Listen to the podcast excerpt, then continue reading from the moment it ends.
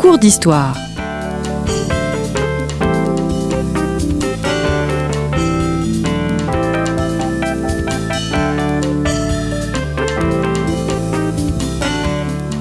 On retrouve Marie-Gwen Carichon.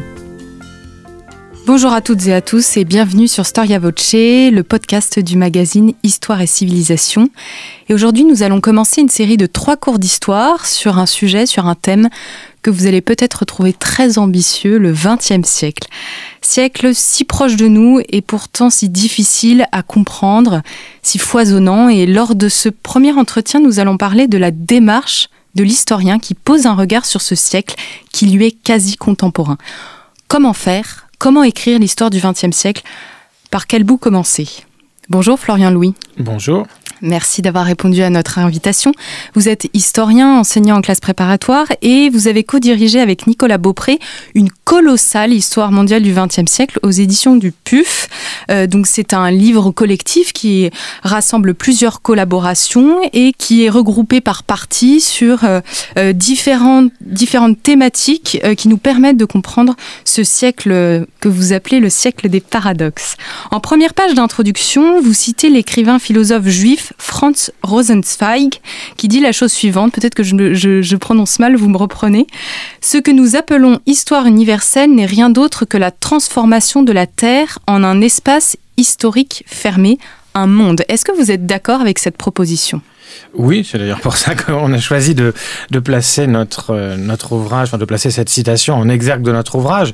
Ce qui nous a intéressé euh, dans cette citation de Franz Rosenzweig, il y a, il y a plusieurs choses, mais euh, c'est d'abord l'idée qu'il n'est pas le seul à exprimer, mais ce qui est intéressant, c'est qu'il l'exprime tout de même très tôt et qu'il l'exprime pas n'importe où, il l'exprime sur le front de la Première Guerre mondiale, sur le front oriental en l'occurrence, une idée toute simple en apparence, hein, et qui est, dit-il, que ce qui est d'après lui en train de se passer avec cette guerre qu'on n'appelle pas forcément encore mondiale à l'époque, mais qu'on va bientôt appeler comme telle, justement, c'est, dit-il, le passage d'une civilisation, d'une scène, d'un théâtre historique européen, c'est-à-dire en fait européocentrique, à une scène, à une scène mondiale. Et donc il place euh, au cœur de l'appréhension à la fois de son présent et donc de, euh, du siècle qui s'ouvre, qui est désormais notre passé, cette idée de mondialité qui, évidemment, on le sait, intéresse beaucoup les historiens depuis longtemps, mais encore plus depuis maintenant une, une, ou deux décennies, avec une certaine vogue des histoires globales, des histoires connectées, etc. Et précisément, euh, euh, nous souhaitions euh, proposer une histoire du XXe siècle qui tienne compte de cette échelle globale, sans forcément s'y réduire. Et donc c'est pour ça que cette, cette, citation nous paraissait importante parce que elle soulevait à la fois ce point crucial pour entendre et comprendre ce qui s'est passé au cours de ce siècle, l'idée de l'importance de l'échelle mondiale, et puis, euh, elle provenait d'un moment et d'un lieu, les tranchées de la Première Guerre mondiale, qui sont euh, considérées à juste titre comme l'un, pas le seul, mais l'un des, foyers, dans tous les sens du terme, de ce XXe siècle qu'on voulait étudier.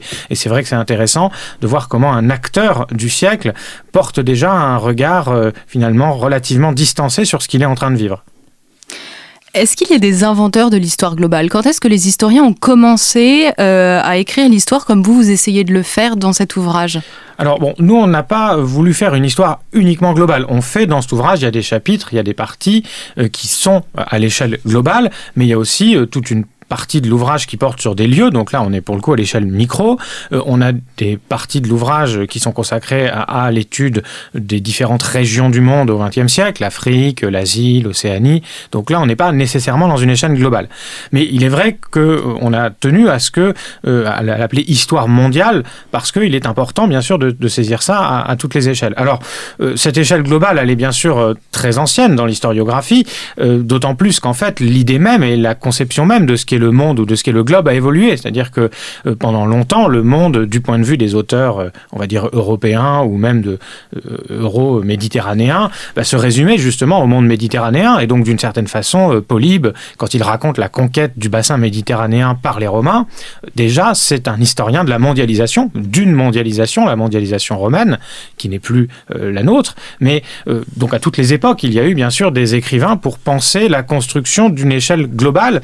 Celle-ci n'étant pas nécessairement l'échelle planétaire. Et là, ça nous renvoie à des travaux beaucoup plus récents, euh, ceux de Dipesh Chakrabarti, qui justement incitent à distinguer hein, la question du globe et de la planète en, rapprochant euh, tout cela des enjeux actuels liés à l'Anthropocène et au changement climatique. Mais, mais ça nous rappelle, ce qui n'a rien de nouveau et ni de problématique, que évidemment, euh, chaque époque écrit l'histoire de son temps, et aussi bien au niveau des questions que l'on pose au passé que de la manière dont on l'appréhende et de l'échelle à laquelle on le perçoit, forcément, il y, a bien sûr des reflets de notre temps. Alors, il ne faut pas se laisser éblouir par ces reflets. Il est important aussi d'être capable de prendre du recul par rapport à nos préoccupations. Il ne faut pas que nos préoccupations contemporaines viennent déformer notre perception du passé, mais il faut au contraire qu'elles viennent l'informer, qu'elles soient capables d'apporter un plus.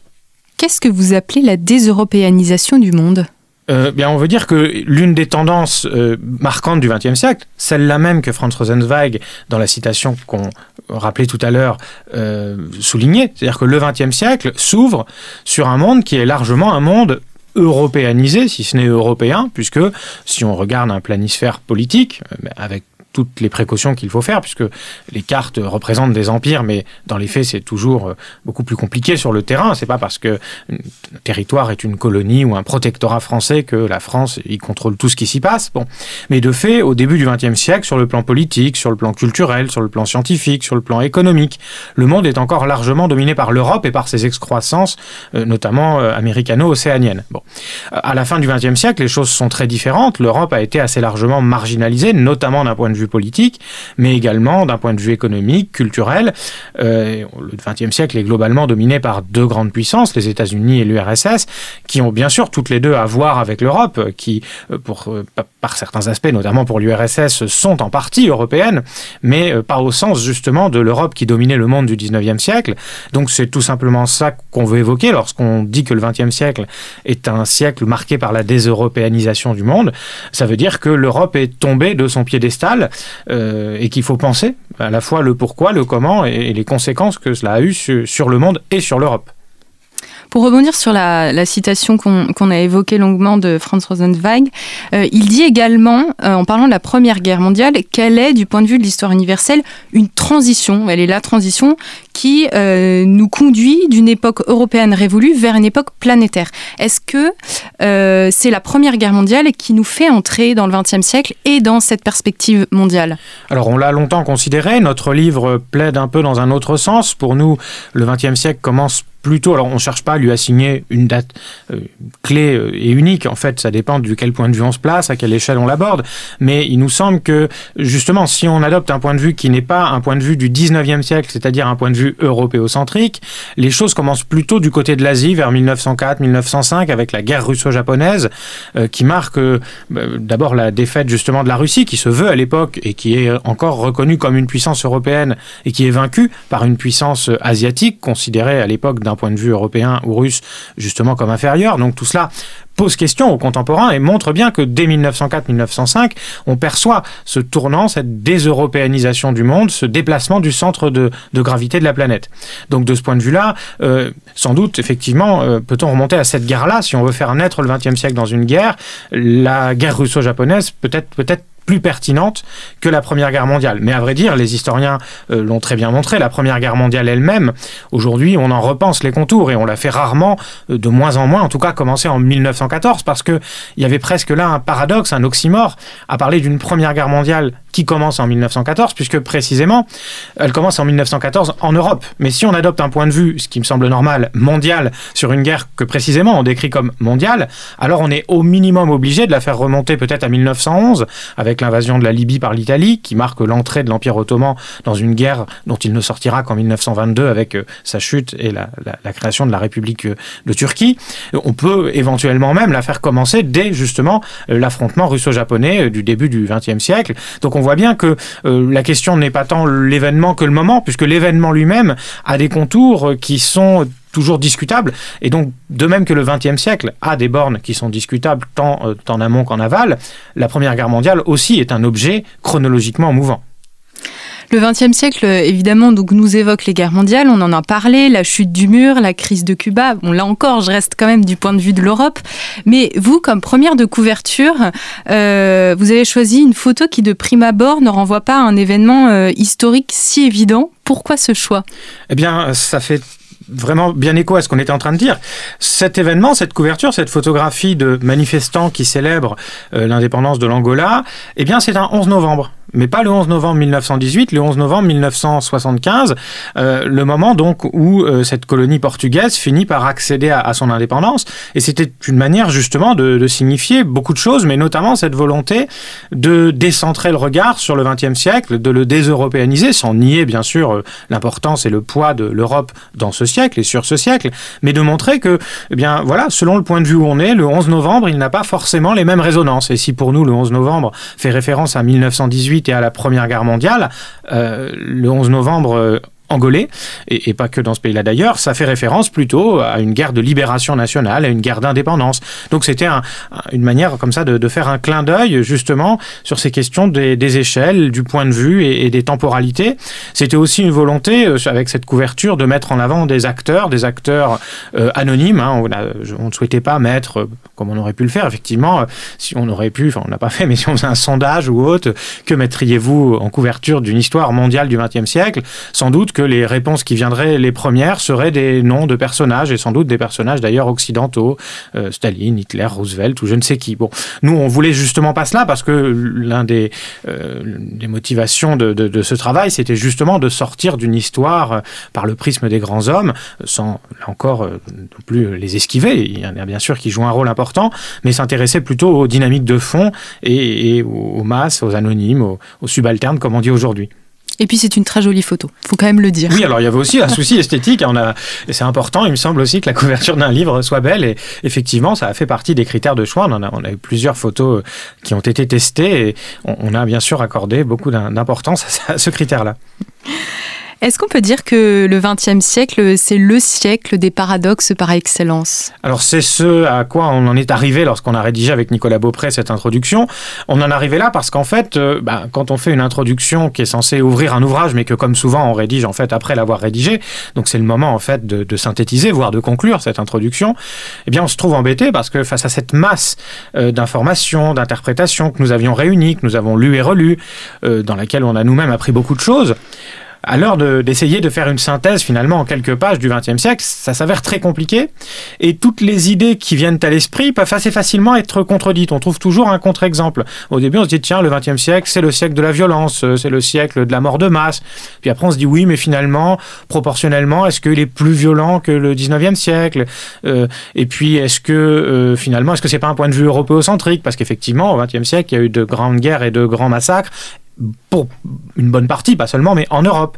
Donc vous voyez, il y a toujours ce problème et, on en est arrivé finalement à cette idée que peut-être ce côté paradoxal, cette difficulté à trancher, cette difficulté à euh, euh, identifier précisément euh, ce qui pourrait faire de manière évidente l'identité de ce siècle, c'était peut-être ça son identité justement, à savoir d'être beaucoup de choses et beaucoup de choses contradictoires et c'est ce qui en fait la richesse et aussi la richesse et l'intérêt pour l'historien parce que c'est quelque chose justement, c'est un objet qui résiste en fait à l'historien c'est très très dur euh, d'arriver à en tirer euh, une conclusion euh, simple et univoque. Et c'est sans doute aussi bien comme ça. Mais c'est vrai que face à cette masse d'informations, et puis quand on prend en plus une échelle globale, on est un peu démuni. Alors par quoi commencer? Quel est l'angle d'attaque pour essayer de comprendre un petit peu ce siècle qui est quand même très proche de nous? Alors, euh, effectivement, la proximité n'aide pas, évidemment, il y a un manque de recul. Euh, nous, on a souhaité proposer un ouvrage qui soit pas un récit linéaire, une histoire du XXe siècle à lire euh, obligatoirement, entre guillemets, de A à Z, et qui suivrait, par exemple, un plan chronologique. On a souhaité proposer un livre avec des entrées thématiques, des entrées chronologiques, des entrées géographiques, avec l'idée que ben justement, il n'y a pas une seule réponse à la question que vous posez, c'est à chaque lecteur de se faire son parcours dans le XXe siècle et de se faire son parcours, du coup, à travers cet ouvrage. Et c'est pour ça qu'on l'a conçu de manière à ce qu'il puisse être abordé un petit peu à l'image d'une montagne et d'un alpiniste par différentes faces. Hein. On peut prendre le plus dur, la face nord, mais on peut prendre d'autres faces. Chacun, je pense, avant tout selon son intérêt, selon ce qu'il a, ce qu'il y cherche, peut aborder le livre euh, par différents endroits. On n'est pas du tout obligé de l'aborder par le début, même si bien sûr euh, le plan a été réfléchi et pensé pour qu'il y ait aussi un sens à le lire euh, de A à Z, si on est gourmand, puisqu'il y a quand même plus de 1000 pages à lire. Mais voilà, je pense qu'on peut l'aborder par toutes les phases, par tous les moments.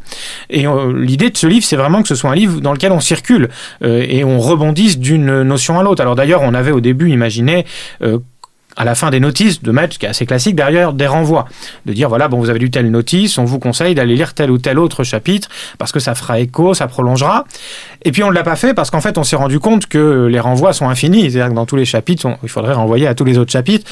Donc euh, il faut laisser justement, on a fini par conclure que le, mieux était de laisser la, curiosité du lecteur s'exercer et de le laisser, je pense, euh, grâce aux index, grâce à la table des matières, commencer par ce qui l'intéresse. Et je pense que de fil en aiguille, très vite, on passe d'un chapitre à l'autre et on se construit justement sa propre lecture, son propre parcours, sa propre traversée du siècle. Oui, c'est vrai que même la lecture n'est pas linéaire, ni le livre, ni même la lecture, euh, si on en croit mon expérience personnelle.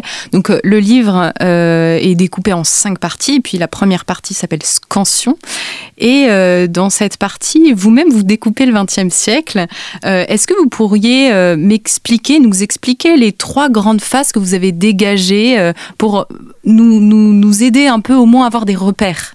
Bien sûr, c'était d'ailleurs la fonction de cette première partie Scansion, qui est assez longue. Hein, de, pour le coup, commencer malgré tout par un récit linéaire d'une histoire chronologique du XXe siècle. Alors pour cela, euh, il fallait euh, effectivement euh, faire des choix. Alors on aurait pu faire un récit linéaire en une seule partie. Bon, on a choisi de diviser le siècle en trois. À vrai dire, c'était surtout une volonté de ne pas le diviser en deux, parce que classiquement, le XXe siècle est souvent divisé en deux. Je pense par exemple à la très belle synthèse d'un Yann Kershaw, alors qui porte sur l'histoire de l'Europe. Et en général, mais il y en a d'autres, hein, quand on divise le XXe siècle, on le divise en deux et on le divise autour de la Seconde Guerre mondiale, euh, qui est bien sûr un épisode euh, fondamental. D'ailleurs, nous avons gardé cette scansion autour de l'année 45, mais euh, ce n'est pas une scansion qui coupe le siècle en deux. Elle coupe, elle vient achever une première séquence qu'on fait commencer en 1904, précisément avec la guerre russo-japonaise et, toutes ses conséquences, notamment la, révolution russe avortée de, de 1905 qu'on fait donc durer jusqu'en 1945, c'est-à-dire à la fin de la, première de la Seconde Guerre mondiale. Dans une deuxième partie, bon, assez classiquement, on commence donc en 1945, on s'arrête un peu plus originalement, même si ça allait de moins en moins, en 1979, avec cette idée qui a été beaucoup travaillée ces dernières années, hein, que peut-être avec le recul, l'année 79 est plus porteuse de rupture, de changement et d'explications sur ce qui vient après que l'année 1989, comme on l'avait euh, longtemps pensé. Christian Ingrao, qui a beaucoup travaillé sur cette question, qui travaille actuellement sur cette question justement des, ruptures de la décennie 70 et de l'année 1979, a accepté de nous rédiger un très beau petit chapitre où justement il réfléchit à l'année 79 comme un, bon observatoire des dynamiques de l'histoire de la fin du XXe siècle. Donc finalement, ce tournant de 79 avec l'arrivée de Margaret Thatcher au pouvoir, donc un tournant sur le plan économique, la conversion progressive de la Chine au capitalisme avec les zones économiques spéciales qui sont créées cette année-là, euh, la révolution islamique bien sûr en Iran. Donc tout ça nous paraissait plus pertinent pour ouvrir une troisième euh, donc phase de ce XXe siècle qu'on a fait euh, aller jusqu'en 2001, c'est-à-dire jusqu'aux attentats du 11 septembre, et parce qu'il fallait bien s'arrêter, parce qu'à vrai dire c'est une des questions qui s'est posée. Hein. Le XXe siècle s'arrête-t-il en 2001 C'est-il seulement terminé? À plusieurs endroits dans le livre, hein, on souligne le fait qu'il y a bien sûr des dynamiques de continuité qui perdurent sans doute jusqu'à aujourd'hui dans, dans ce XXe siècle. Donc là encore, il s'agissait de toute façon dans cette première partie d'ouvrir et pas de fermer. Donc on, ouvre le débat, on ouvre la discussion, on permet aux lecteurs, notamment, soit qui ne seraient pas très familiers, soit qui voudraient simplement euh, s'acclimater au livre, hein, une espèce comme ça de, plongée, de bain, de traversée euh, synoptique du XXe siècle, qui est un exercice très difficile. On a d'ailleurs volontairement choisi pour rédiger cette partie-là, enfin les trois chapitres de cette partie, des collègues enseignants en classe préparatoire. Euh, qui sont habitués justement à, traiter comme ça, de, sont un peu des spécialistes du, général, euh, ce qui est très difficile hein, d'avoir comme ça ce regard synoptique sur euh, des champs de recherche et des champs géographiques très vastes. Et donc on, on, a aussi tenu à cela pour euh, précisément avoir une première partie qui soit assez pédagogiques, si j'ose dire, et qui permettent de donner à ceux qui ne les auraient pas un certain nombre de repères et, à vrai dire aussi, de bousculer à ceux qui ont déjà des repères, de bousculer ces repères, justement en questionnant la chronologie, en questionnant les problématiques, en questionnant les espaces. Alors vous avez parlé évidemment de continuité entre le XXe siècle et le XXIe siècle. Euh, quels sont les points de rupture? Quels sont néanmoins les éléments, les nouveaux enjeux, les nouveaux espaces qui vous font dire que oui, il y a quand même un changement entre le XXe et le XXIe siècle? Alors ça, c'est très dur à dire parce que le 21e siècle ne fait que commencer. Donc il est, enfin, euh, je veux bien répondre à la question, mais j'ai bien peur que si on nous réécoute, c'est une question piège. Dans quelques décennies, forcément, je me serais trompé puisque je ne connais pas le 20e siècle, le 21e siècle, pardon, et donc je ne peux pas dire grand-chose de ce qui le différencie du 20e. Ce qu'on voit en tout cas, effectivement, c'est qu'on est actuellement dans une période qui, sans euh, véritablement dessiner encore euh, ce que sera le 21e siècle, s'éloigne de plus en plus du 20e siècle avec une forme de déclin euh, de la démocratie dans, une, dans certaines parties où il semblait bien ancré, avec évidemment l'ascension de la Chine et la rivalité qui l'oppose de plus en plus aux États-Unis. il y a beaucoup comme ça d'indices qui montrent que quelque chose se termine, quelque chose commence, mais on ne sait pas encore vraiment quoi. C'est ce que Gramsci hein, qualifié d'interrègne, cette idée justement donc d'entre-deux. Euh, et je pense qu'aujourd'hui, on est vraiment dans cette situation-là. Et pour cette raison, il est euh, difficile hein, de, de dire aujourd'hui euh, qu'est-ce qui différencie le 21e du 20e siècle. Du le 21e siècle, pardon, du 20e siècle. Pour cela, il faudra connaître le 21e. Merci beaucoup Florian Louis. Merci de nous avoir donné cette hauteur de vue donc quant à votre démarche d'historien et d'ailleurs plus généralement les démarches des historiens contemporanistes qui travaillent sur ce XXe siècle. Donc je rappelle que le titre de votre livre est sobrement Histoire mondiale du XXe siècle. C'est un livre qui est paru au PUF. Merci à toutes et à tous pour votre écoute et pour votre fidélité et je vous dis à la semaine prochaine pour la suite de notre série.